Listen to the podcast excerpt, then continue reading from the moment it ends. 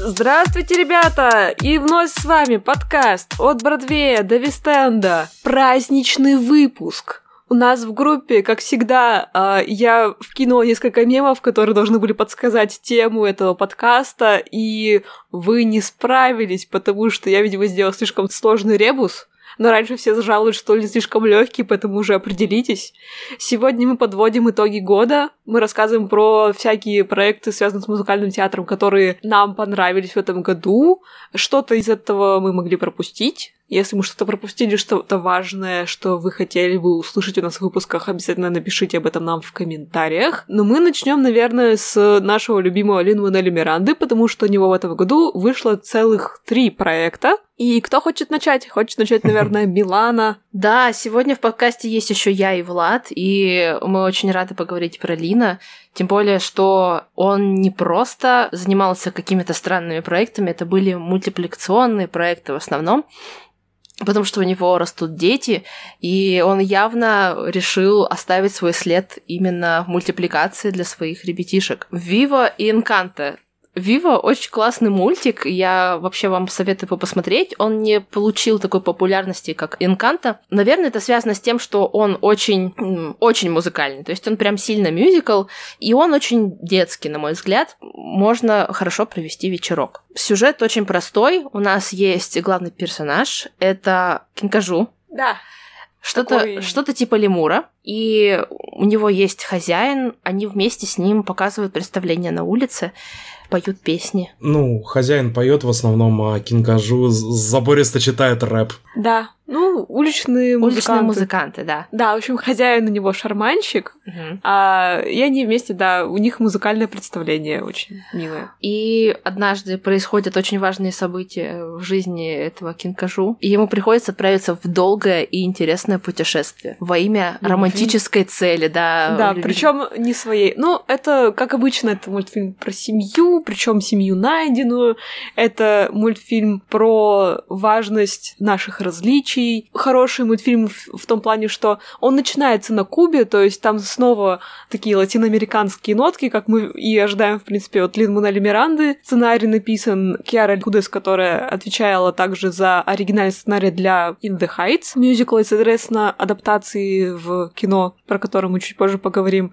Я, наверное, хочу сказать, что я люблю, когда в мультфильмах какие-то вещи вкладываются, которые дети, наверное, не считают, но они могут спросить, есть, а почему так происходило, это спровоцирует целую дискуссию, разговор какой-то, возможно, со взрослым, потому что я бы в детстве спросила папу, папа, а почему вот этот вот несчастный шарманщик никак не мог связаться со своей любимой женщиной, которая уплыла с Кубы в Америку вот в такие вот годы? Ну, я, я не то чтобы говорю, поговорите с детьми о Карибском кризисе, но поговорите с детьми о Карибском кризисе, если вам хочется после этого мультфильма. Этот вопрос возникает, и он очень правильный, потому что если бы не этот политический вопрос, то не было бы вообще этой истории, как мне да, кажется. Да, но, э, а, но без этого просто это детский мультик. Да. Э, там ничего такого на самом деле не заложено, он просто веселый и две, по-моему, песни или одна завирусились в ТикТоке, и очень весело смотреть на людей, которые делают видео с этими песнями. Никогда такого не было, и вот опять. И даже не знают, что это Лин Мануэль Миранда. Да, песня We Gotta Go, We Gotta Go, это вот оттуда. Это песня про погоню, про то, как они пытаются добраться до финальной точки, и за ними гонится мать. За ними гонится э, мать одной, да, главной героини, которая вообще-то Э, не сразу нам э, они рассказывают, но вот это вот маленькая Анжелика Скайлер с очень забористой главной песней, она мне очень нравится, они вот путешествуют. В общем, посмотрите с детьми этот мультик. Да, ну, это мультфильм более детский, там есть... Э, нам кажется, что он немножко растянут по хронометражу, то есть там специально вставлены некоторые куски, которые просто для того, чтобы он был чуть-чуть подлиннее, но я бы сказала, что это честные 7 из 10, вреда от него точно никакого нет, Он довольно трогательный, там неплохие песни, он э, яркий, красивый, поэтому, если есть возможность, посмотрите, он есть в доступе на Netflix. Причем Э, даже с русской озвучкой, по-моему, есть. Не знаю, смотрела в оригинале, но может быть. Мы в конце мы с тобой проверяли, там была озвучка. Если есть возможность, смотрите, конечно, с субтитрами. С субтитрами всегда веселее и приятно услышать оригинальные голоса. Тем более, что... Монки Гамильтон, Монки Гамильтон. Озвучивает да. сам Лин Мануэль Миранда. Я, в принципе, согласна. Можно поставить там шесть с половиной где-то за этот мультик. Он очень легкий, очень детский и очень-очень приятный. Влад его так и не посмотрел, да? С наших описаний ты бы Вива посмотрел? Да, более чем. К тому же я отрывки видел э, на Ютубе. Как бы особо представления о сюжете мне они не дали. Как бы я знаю поверхностную канву, но в историю я не углублялся. Я не уверен, что там будет такая многоступенчатая история. Хотя, как знать, как знать. Посмотрю, увижу. Хорошо. Но ты успел посмотреть другой проект от Лин Миранды в этом году. Ага. Какой? А, ребят, запоминайте, садимся на поезд линии А, проезжаем Гарлем, Северный Манхэттен, выходим на 181 и поднимаемся на эскалаторе, а, где а, птичка из Лавиборы прилетел к нам In the Heights. Для тех, кто в танке, это экранизация мюзикла, самого первого мюзикла Миранды, насколько я помню, если я не ошибаюсь. И важно понимать, что как раз вот это вот The Heights в названии, это реальный район в Нью-Йорке, Вашингтон Хайтс, где вырос э, Лин Мануэль Миранда, поэтому во многом это дань уважения, даже не дань уважения, это ода этому району, жизни в нем и э, каких-то трудностях, с которыми приходилось сталкиваться, но о которых потом вспоминаешь с легкой ностальгией. А, собственно, в центре повествования Уснави, который владеет небольшим магазинчиком, приторговывает там всякой всячиной, со своим кузеном, насколько я помню, Сонни. По сути, неделя жизни э, из Вашингтон Хайтс только с небольшим плод-твистом, который случился из-за неимоверной жары. Поэтому для тех, кому дико не хватает лета в этот уже предновогодний сезон, яро рекомендую, учитывая то, что этот мюзикл и как киноадаптация достаточно удачный, я, я бы сказал. Он во многом смысле удачный, как раз потому, что, опять же, видно, что его делали люди, которым не плевать. И в, если вы уже знакомы с творчеством Миранды, хотя бы косвенно, а, вы сможете найти для себя множество приятных отсылочек, а, как в огромных групповых дэнс-номерах, так и в более камерных и уютных. Я могу поставить, ну, ну 9 из 10 точно даже 9,5 из 10. Хорошо. Учитывая, что все-таки это киноадаптация, поэтому там некоторые моменты а, немного расходятся с первоначальной бродвейской постановкой, но я могу хотя бы понять почему. Как минимум потому, что в 2021 году фраза «Лутин и Шутин» немножко не, не произносится в культурных вещах. Вот. Ну, надо сказать, что там расхождение не только в тексте, который действительно Миранда немножко переработал по 2021 год. Там, получается, некоторые второстепенные линии они уведены еще чуть более в тень. Исчезла часть персонажей. В частности, исчезла из сценария мама одной из важных героинь, потому что у нас э, все-таки кино, которое и так идет достаточно долго, больше двух часов, поэтому нужно сокращать было хронометраж, сокращать часть песен, к сожалению, но вообще номера поставлены отлично. Я хочу сказать, что Джон Чу, который это все снял, он отвечает за довольно большую часть фильмов «Шаг вперед. То есть он знает отлично, как ставить музыкальные и танцевальные номера. Он же сейчас поставлен как режиссер на проект по экранизации мюзикла «Злая», который, я надеюсь, мы когда-нибудь дождемся уже Пожалуйста. в этой жизни. И я хочу сказать, что действительно «In the Heights» очень летнее кино. Оно показывалось во всем мире в июне этого года, а у нас должно было быть показано в сентябре, но потом просто прокатчики выпустили русский трейлер, были русские постеры, потом они меняли название. Сперва было просто на высоте, потом на высоте мечты.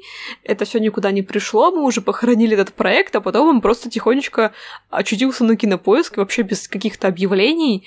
Я просто хочу сказать, что если вам хочется посмотреть это кино, а, к сожалению, там действительно очень быстрые тексты, вот, которые свойственны Линну Миранду, то есть хип-хоп, влияние очень сильное. И если у вас не очень хорошо с английским, фильм хорошо бы иметь подстрочник. И на кинопоиске есть этот фильм с русскими субтитрами, к сожалению, за денежку. А, стоит того, ребята, Да, стоит это стоит того. того, ну, не знаю, собраться вместе с друзьями, скинуться, вот как в кино сходить, там, три друга, четыре друга, пять друзей. Чем больше соберете в комнате, тем лучше.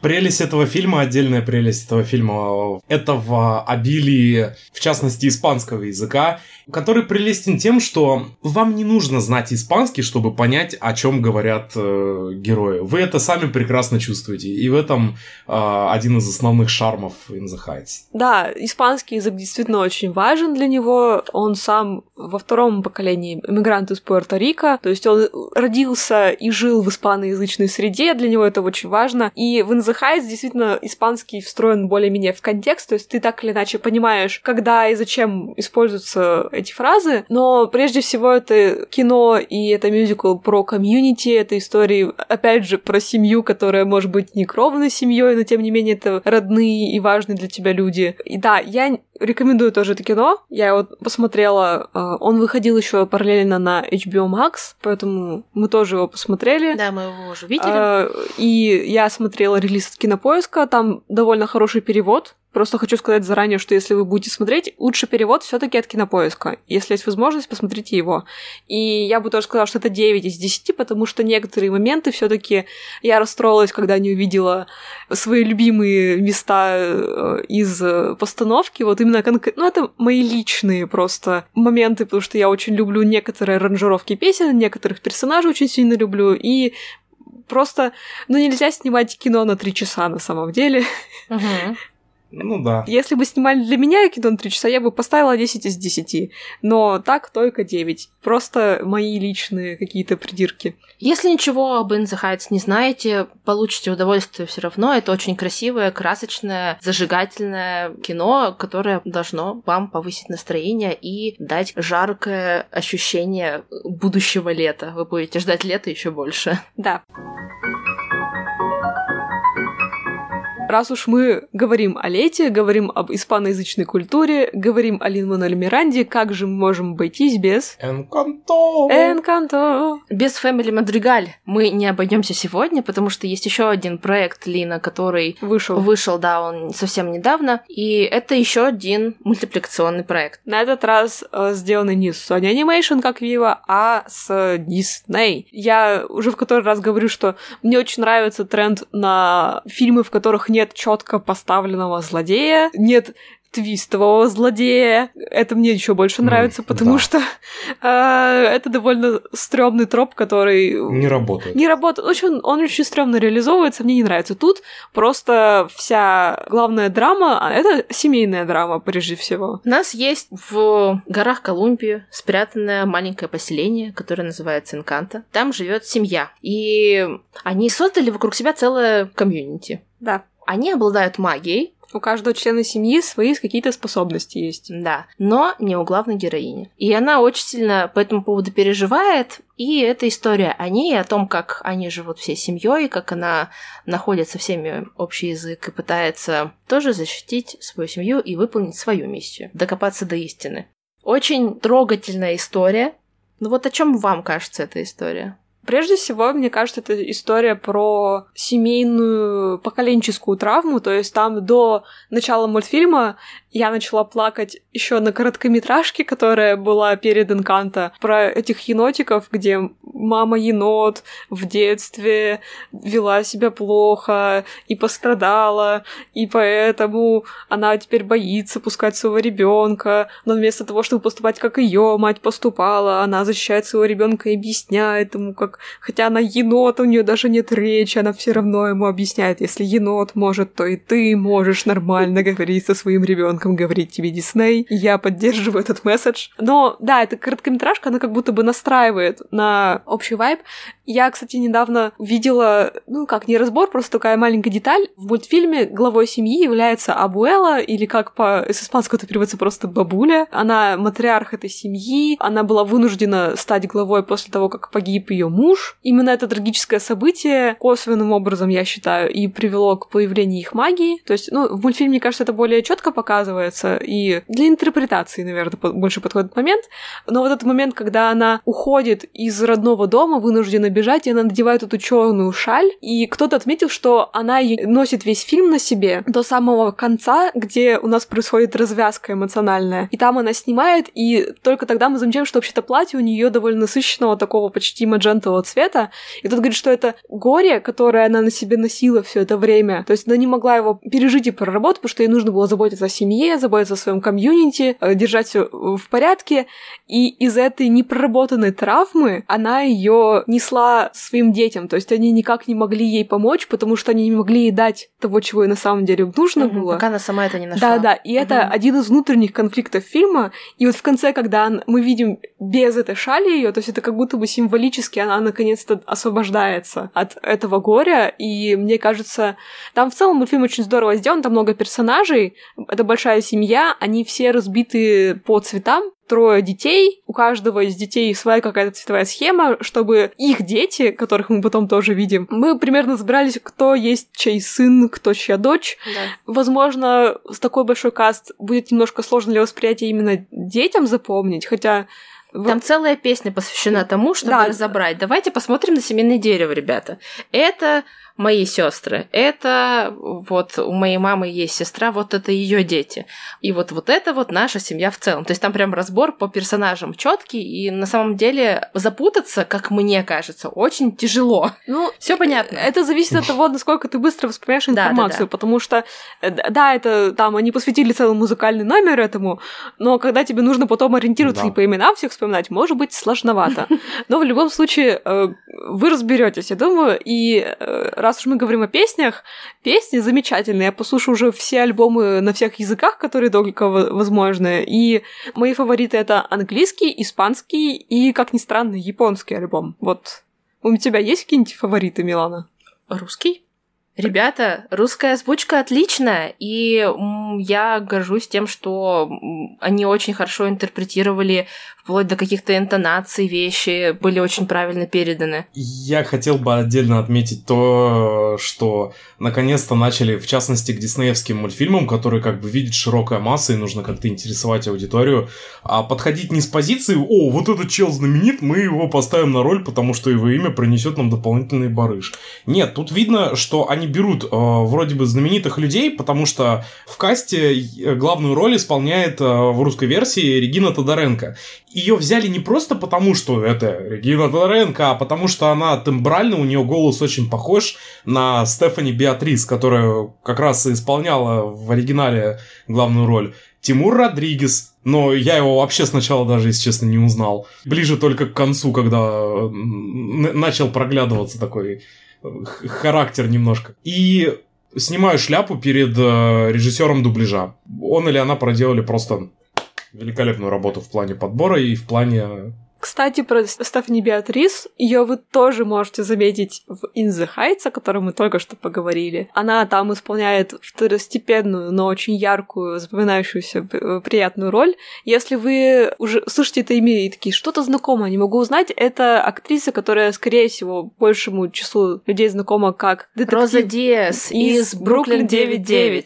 На самом деле у нее голос не такой глубокий, как она делает для Розы, поэтому все удивляются, когда слушают ее в In the Heights, там, где она более-менее своим нормальным голосом говорит, а в Encanto она немножко еще вот с такими интонациями более подростковыми. На самом деле у нее очень разнообразная палитра. Я, если честно, когда слушала альбом английский, я не знала, что это Стефани Беатрис, пока я не посмотрела на подпись, собственно. И очень сильно удивилась. Я могу сказать, что, во-первых, я надеюсь, что у нее будет больше мультипликационных и актерских проектов, но и то, что это линовская коммуналка, потому что он очень ценит людей, с которыми работает, и всегда он пытается в своих проектах найти место для максимального количества людей, которыми он дорожит, которых он уважает. Я, как страшный нерд бродвейский, смотрела записи с Бродвейкона. Это как, ну, как любой гик-фестиваль, вот там есть разные панели, вот есть Бродвейкон. И в честь десятилетия постановки In the Heights была панель с актерами и, конечно же, с Лином Мануэлем Мирандой, которые вспоминали времена постановки, как все это было. И, в частности, там Крис Джексон, который исполнял в оригинальной постановке «In the Heights» роль Бенни, а потом в «Гамильтоне» он исполнял роль Джорджа Вашингтона, а в «In the Heights» мы можем его увидеть в камео, где он играет мороженщика мистера Софти. Уморительное, просто с ними, кстати, есть сцена после титров. И, между прочим, то, что он и Лин появляются в одной сцене, причем в этот раз Вашингтон немного не on your side, если вы понимаете, о чем я. Поэтому это отдельный фангазм. Да, но еще суть в том, что во время этой панели он говорил, что э, всегда очень ценил работу с Лин Мануэлем и э, вспоминал, что когда они только-только репетировали первую вот постановку, Лин ему сказал, что «Эй, чувак, ты мой друг, пока у меня есть работа, у тебя есть работа».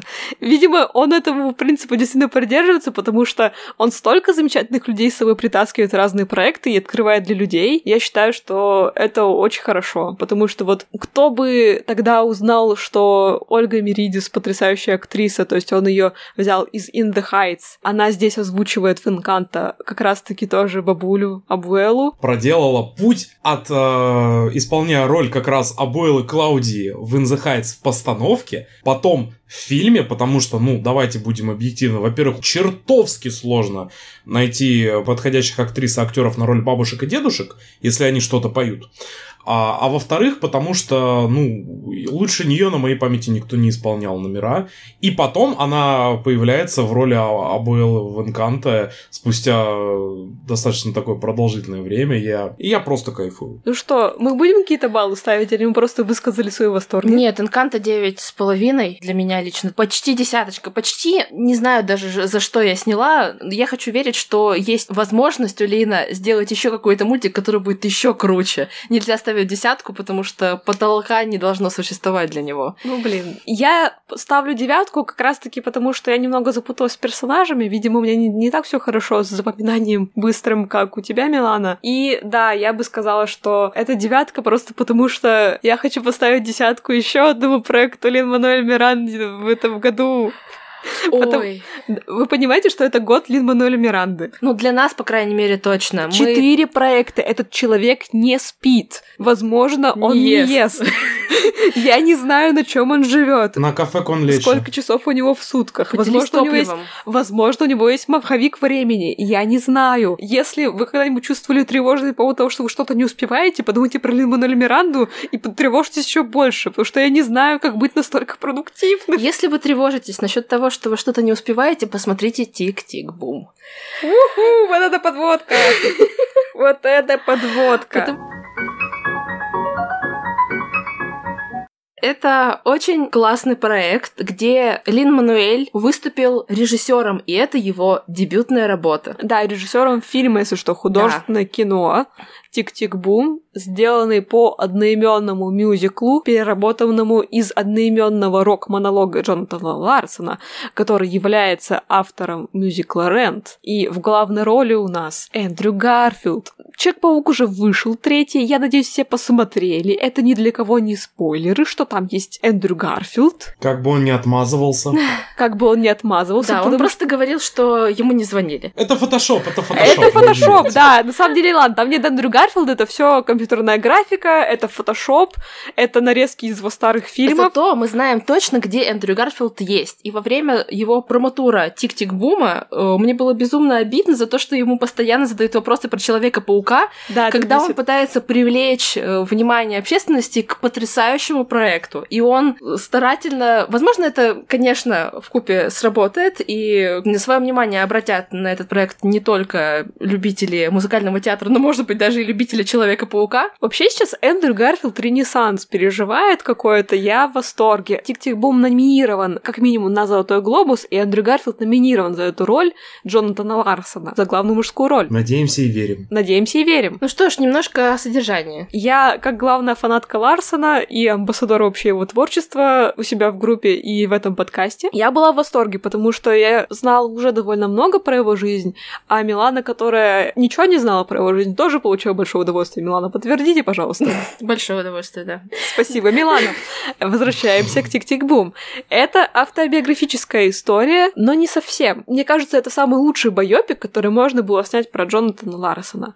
В самом начале закадровый голос говорит нам о том, что это абсолютно правдивая история, кроме тех мест, которые Джонатан выдумал сам. И тут нужно пояснить, что «Tick-Tick-Boom» был написан после того, как его первый большой проект мюзикл «Superbia», который был переработкой романа Оруэлла 1984, прошел свой первый воркшоп. Всем понравился, но никто не хотел его ставить. И сказали, ну, напиши еще один мюзикл. Потому что, ну, по фигне тебе же. Возьми да напиши другой мюзикл. Немного же это времени занимает. Первый ты всего 8 лет писал. Он в процессе написания своего второго мюзикла «Рент», который и стал, собственно, известен, он написал еще одну вещь. «Тик-тик-бум». Это 50-минутный рок-монолог, в котором главный герой Джонни рассказывает о том, как он, будучи композитором, пишет свой мюзикл.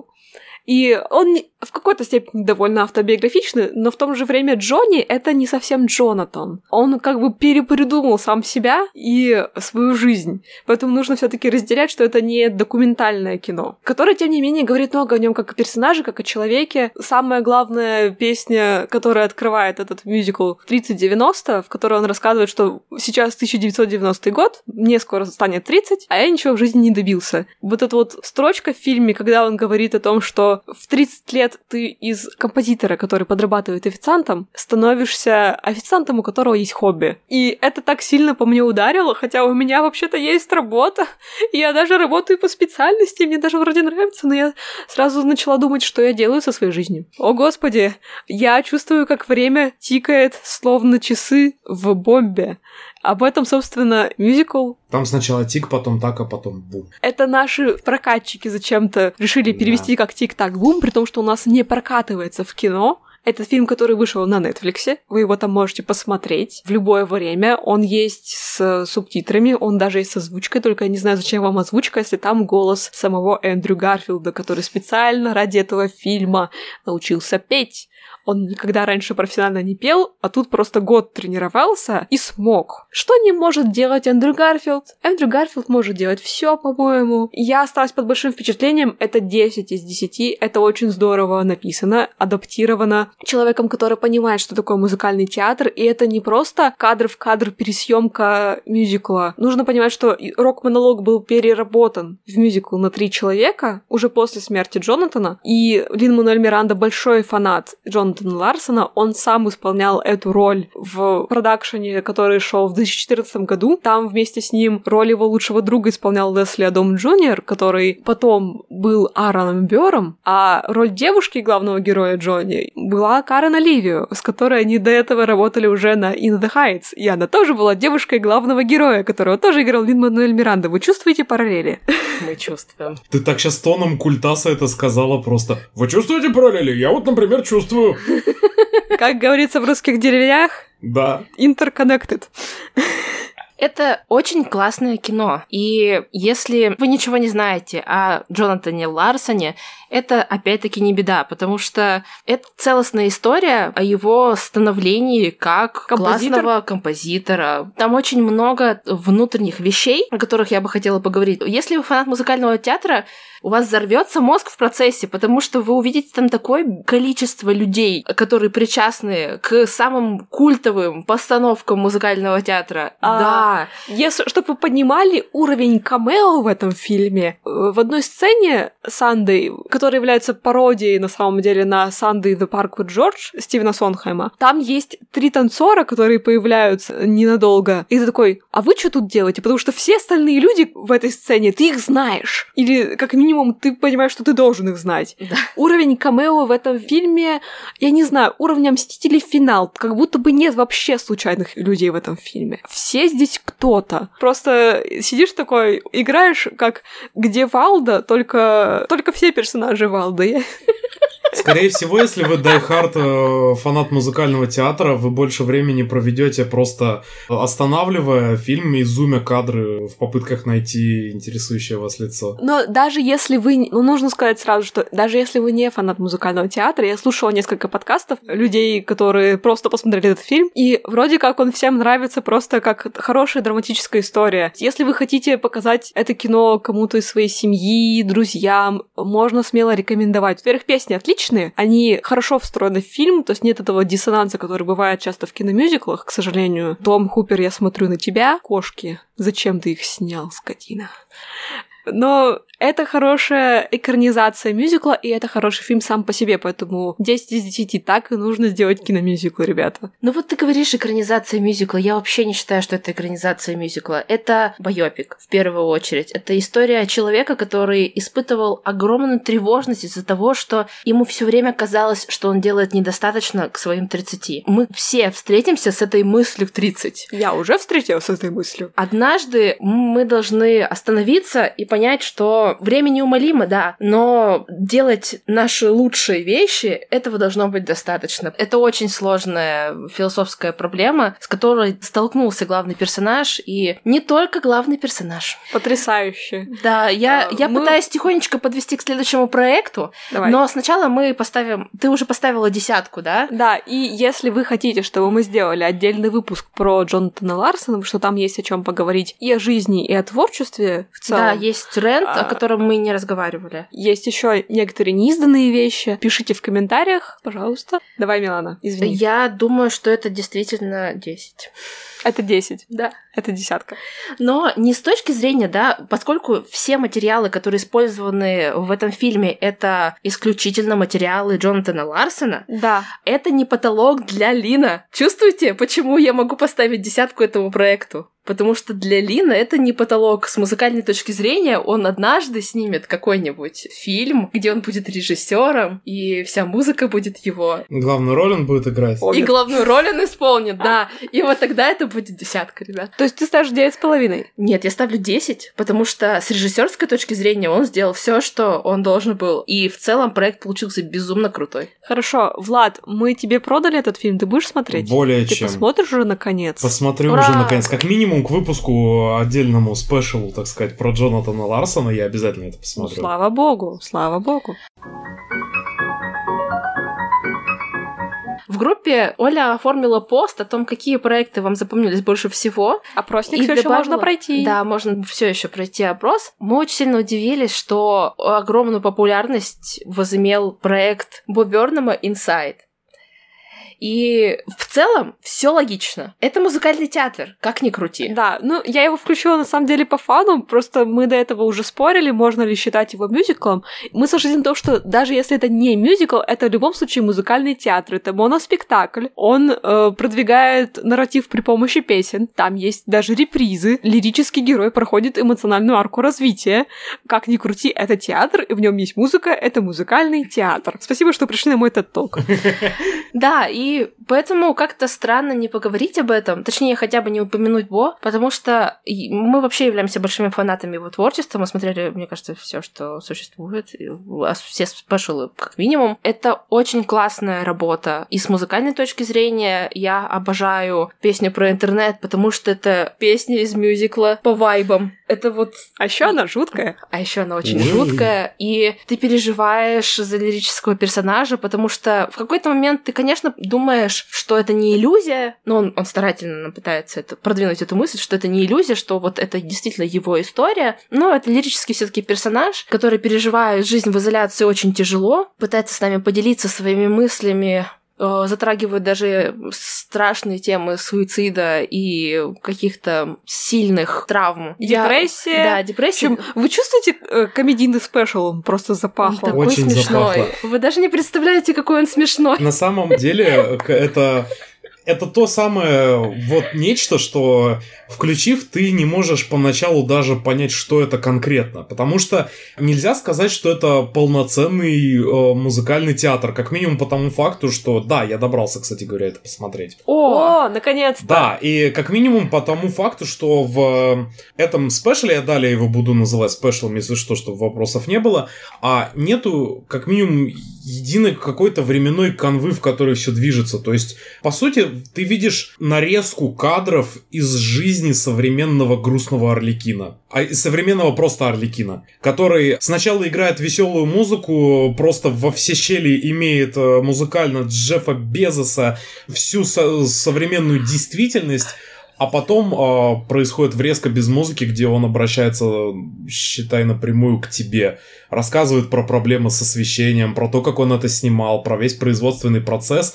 И у тебя ощущение, что у тебя за это время отрастает борода. Даже если ты женщина, у тебя, возможно, отрастает борода, потому что ты ощущаешь вот этот вот вайб. А, можно что угодно говорить об этом, о, о том, насколько это с музыкальной точки зрения хорошо, с, постанов... с постановкой хорошо. Нужно сказать одно, как минимум с темой Бо попал просто даже не в десяточку, а в двадцаточку. Он попал в чертов булзай пятидесяточка. Потому что, да, был такой тоже комик Дэниел Слос, после спешала которого все начали э, рвать ненужные отношения и рапортовать в, в социальных сетях. И это вот на том же уровне. Э, Причем э, тема отношений, она как бы у всех своя. А тема пандемии и того, как ее люди переживают, особенно люди творческие, она, к сожалению, большому у всех одинаковая. Все заперты. Да, то там как бы нет шуток как таковых про ковид, особо, но именно тема изоляции, творческого какого-то ступора, выгорания, это все там есть. И мы очень рады, на самом деле, что этот спешл вышел в 2021 же он да, все-таки ну, вышел, раз мы о нем говорим. После основной вот этой Да, вот... что вышел после первой волны, когда больше всего людей было... Первая вторая волна, когда вот мы были прямо в панике, потому что, о господи, новая непонятная болезнь. Сейчас мы такие уже старая понятная болезнь. Но в, в самом начале это казалось, что реально пришла чума. И мы сидели у Миланы на балконе, тоже в изоляции, и пытались как-то творчески с этим бороться, тоже писали какие-то песни как-то прожить этот момент. И если бы спешл Боба Эрнема вышел тогда, и мы его посмотрели, я думаю, меня бы очень сильно размотало, потому что мы даже когда его посмотрели в первый раз, меня довольно сильно размотало. Поэтому если у вас вдруг э, нестабильная психика или склонность к депрессии, возможно, стоит пропустить этот проект. Ну, в общем, оценивайте свои психологические риски сами, наверное. Рядом должен находиться эмоционально стабильный друг. Да, да, было бы неплохо. Вот, вы можете ну, посмотреть и, наверное, даже получите удовольствие, потому что знать, что такой вот прекрасный творческий человек может переживать те же самые вещи примерно таким же образом, что и ты, это, ну, приятно об этом знать. А в пятнадцатом году, ему тогда было 25 лет, а, босс сказал, ребят, все, у меня проблемы со здоровьем, в частности, панички на сцене, поэтому о выступлениях речи нет. А за лет пять он снялся там в нескольких фильмах, но не выступал. Думает, сейчас вот поеду я в тур. И тут приходит наш любимый в кавычках ковид. Мне нельзя материться в подкасте, поэтому, э, ну, вы все, наверное, додумали, какой ковид. И Бо оказывается, ну, буквально заперт. И он маринуется в собственном соку. В этот сок он э, неумолимо затягивает тебя. Точнее, он не затягивает, он тебе его показывает, и ты заходишь туда сам небольшая тривия, на самом деле, про этот проект, которая никак не влияет на его контекст. Просто веселая вещь, которую я знаю, хочу поделиться бесполезным фактом. Девушка Бобби Орнема, я не помню, как ее зовут, но это очень талантливая режиссерка. На самом деле, она помогала ему с его первым режиссерским проектом, восьмой класс, который мы тоже советуем посмотреть. Она фанатка слэшеров, и она выкупила дом, который появлялся во франшизе, в самом первом фильме франшизы Хэллоуин, где Майк Майерс в этой маске страшной, если кто не знает. И вот у этого дома есть домик для гостей в э, задней части этого, ну, этого земельного надела, этого участка. И именно там и снимался этот спешл. Я, я не знаю, почему, мне кажется, это просто какой-то э, еще мета-юмор накладывает. Кадры с ножом в этом спешле теперь смотрятся иначе. Да, еще, еще более зловещими. А, как сказать, э, для тех, кто с э, нестабильной психикой, только один совет. Дон слэшем, берном. Так что, да, такой вот каламбурчик вышел. Хорошо, мы уделили огромное количество времени этому проекту. Сколько баллов вы даете? Девять с половиной. Я не, почему-то не могу поставить ему десятку, наверное, потому что мне слишком больно от него. Нет, для меня это девятка, и это очень хорошая история. Ну, я не знаю, я все равно смотрю на это как э, целостную историю творца свободного, то, что у нас есть лирический персонаж, который вот... Как говорится, если призрачный квартет — это мюзикл, то инсайт, то и инсайт — это мюзикл.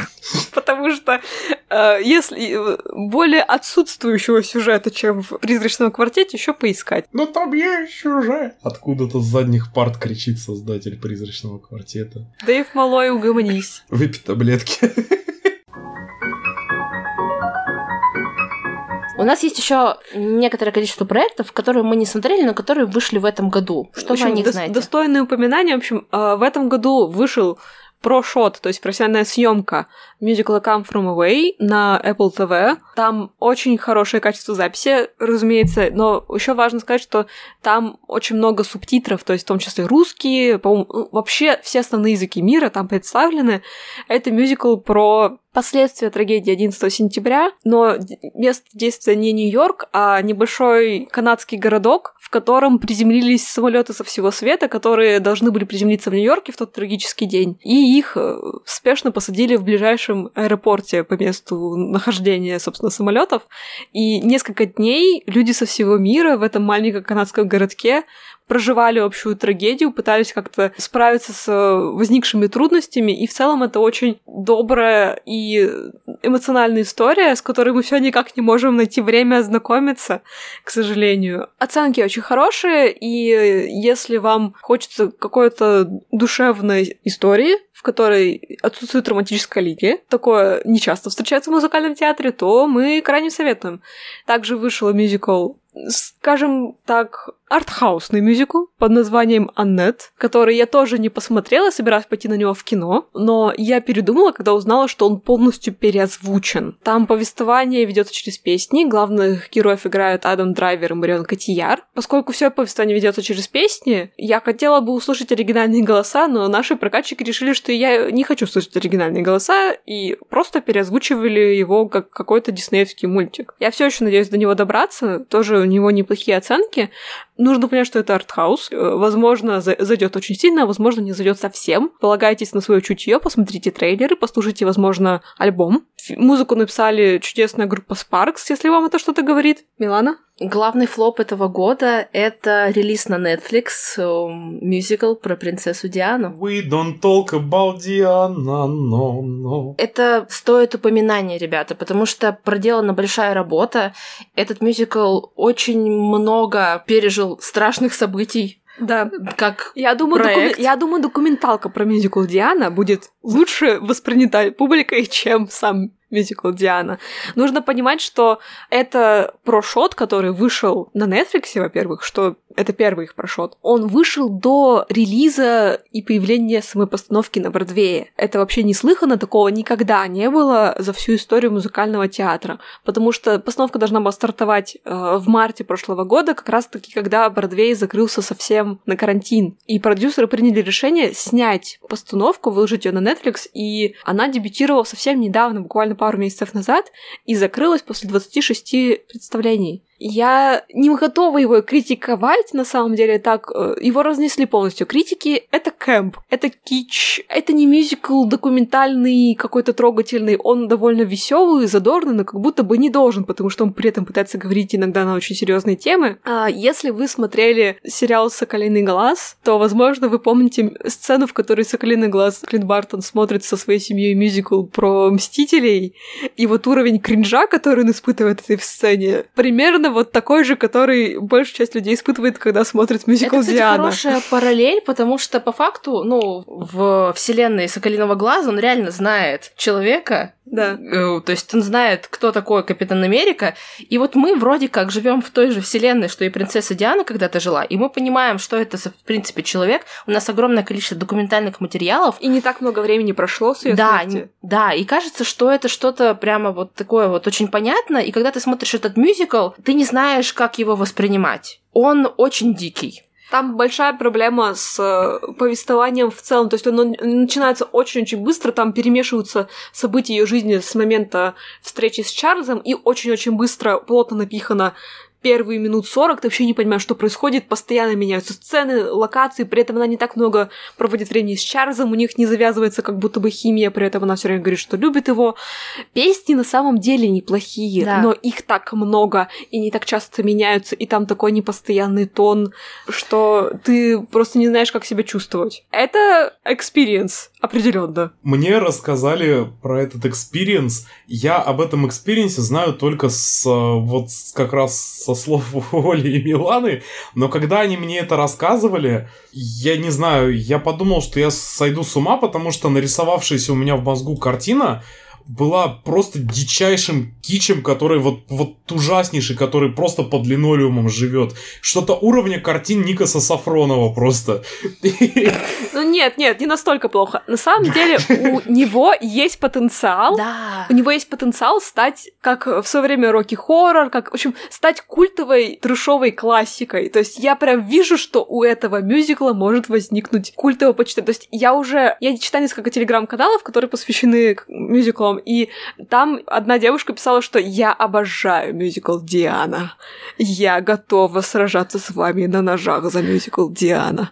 Поэтому дайте ему шанс, если вам нравится такое немножко трешовое зрелище. И опять же, нужно понимать, что это не документалка. Они пытаются пересказать события. Да, но это, это переосмысление ее жизни, просто как будто бы не своевременное. Я думаю, что если подождать, знаешь, лет 40 или 50, он может заиграть новыми красками. Я согласна. Это как будто было просто не вовремя. У меня не сложилось отношение с этим мюзиклом, но он оставил очень сильное впечатление. Но они правда старались. Музыка, которая там звучит, они правда пытались передать вот эту вот королевскую стать, смиксовать ее как-то с музыкой времени, в котором жила принцесса Диана, там, с ее взрослением. Они проделали хорошую работу, но в целом получилось очень спорно. И надеюсь, что ему действительно дадут второй шанс когда-нибудь. Ну, а вот кому точно не дадут второй шанс, это киноадаптации дорогого Вана Хансена. Мы уже поговорили. Мы об поговорили этом. об этом подробно в предыдущем выпуске. Послушайте его, если еще не слушали.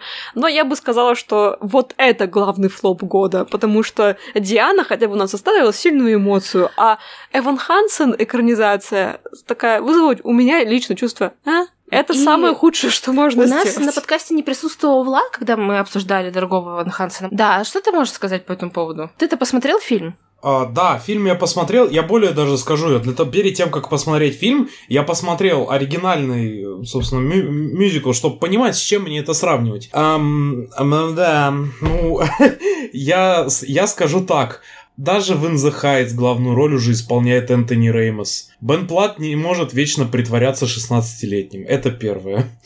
А, второе. Очень а, обеспокоило количество вырезанных а, или переработанных, а, как сказать, как-то песен.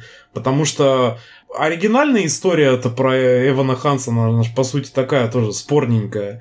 Но тут прям, я не знаю, я понял, я после того, как я посмотрел дорогого Ивана Хансона как сценическое действие, то есть как постановку, у меня были какие-то мысли, я думал об этом мюзикле. А когда я посмотрел фильм, ну, мне просто нечего про него сказать, по большому-то счету. То есть, я не могу сказать, что он откровенно плохой. Нет, нет, видно, что присутствовала какая-то мысль, но, видимо, была на каком-то этапе производства задавлена просто. И из-за этого он получился просто, ну, никакой. И это самое обидное, потому да. что я бы сказала, что это мюзикл, ну, я именно про экранизацию, это мюзикл, который стесняется быть мюзиклом. И это самое худшее, что можно сделать с экранизацией, потому что если вы не отдаете честь жанров, которые вы экранизируете, зачем вообще это все делать? О, у, у нас есть, э, типа, история про Эвана Хансона. А, ну, ну тут еще поют так мелким шрифтом там где-нибудь в конце.